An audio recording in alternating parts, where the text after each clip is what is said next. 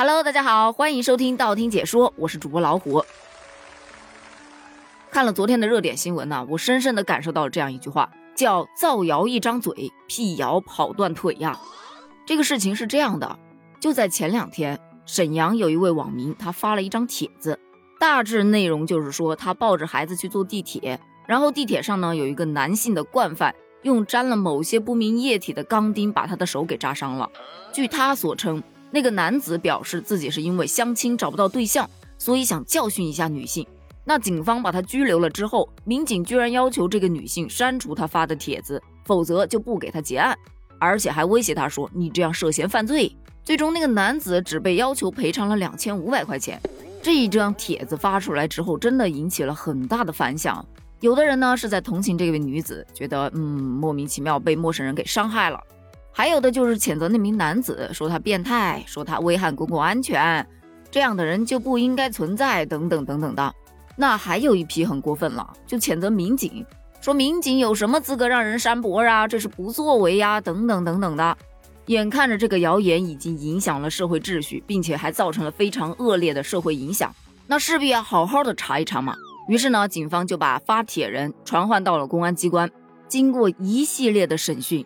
这位发帖的女士终于交代了，她的手是自己坐地铁的时候不小心划伤的，根本就没有什么男子拿什么带着什么液体的钢钉去扎她，也没有什么民警处置不力，民警要求她删帖，更没有男子被刑事拘留这样的问题了。哦，不对，还是有拘留的。目前这位女士她是因为涉嫌寻衅滋事犯罪，已经被警方依法刑事拘留了。那你大概会问了。他这么做目的何在呢？你想想啊，他这个故事编的有头有尾的，这细节、这构思、这情节，老实说啊，不做编剧可惜了。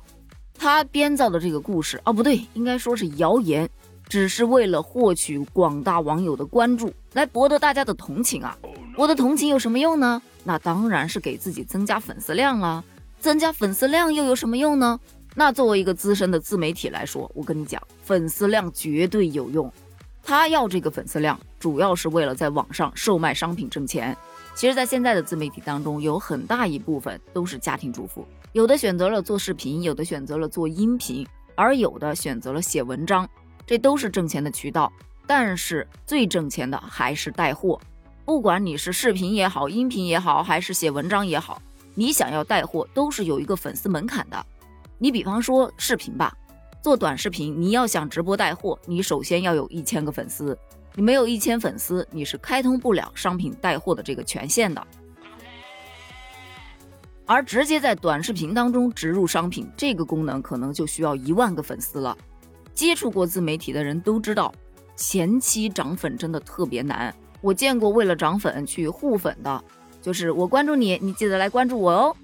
也见过买粉的，也就是花点钱嘛。有的是找别人买，有的是自己直播的时候在那挂个红包，你只要点开他的红包，你就自动关注他了。还有一部分呢，就是夯吃夯吃的自己在那里更新自己的作品，真心做事，真诚待人，一样是可以吸到粉丝的。但这一种其实花的时间可能会更长一些。但其实涨粉最快的还是爆一款视频。但这个爆款视频呢，很多人其实都是拍一些奇奇怪怪的段子，很搞笑或者很有意思，各种反转，各种让人猜不透的段子啊，是特别容易涨粉的。但是别人都会在后面标注一个“如有雷同，纯属巧合”，对吧？但像这个女士这样直接原创一个剧本，而且把这剧本当成真的来宣传，那就过分了。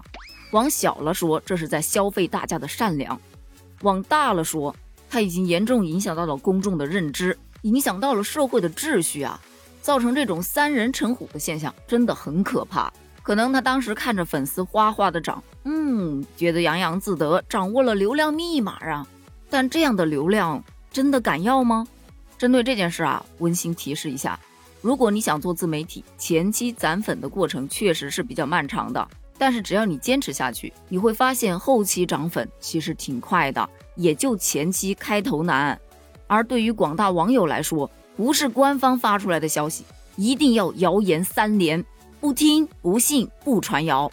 而对于警务人员来说，对于像这样的造谣者，还是要保持一个高压态势，适量的提高一下造谣的处罚成本。那么他在造谣之前会去衡量一下，对吧？好歹有点惧怕之心也是好的嘛。关于这件事，你是怎么看的呢？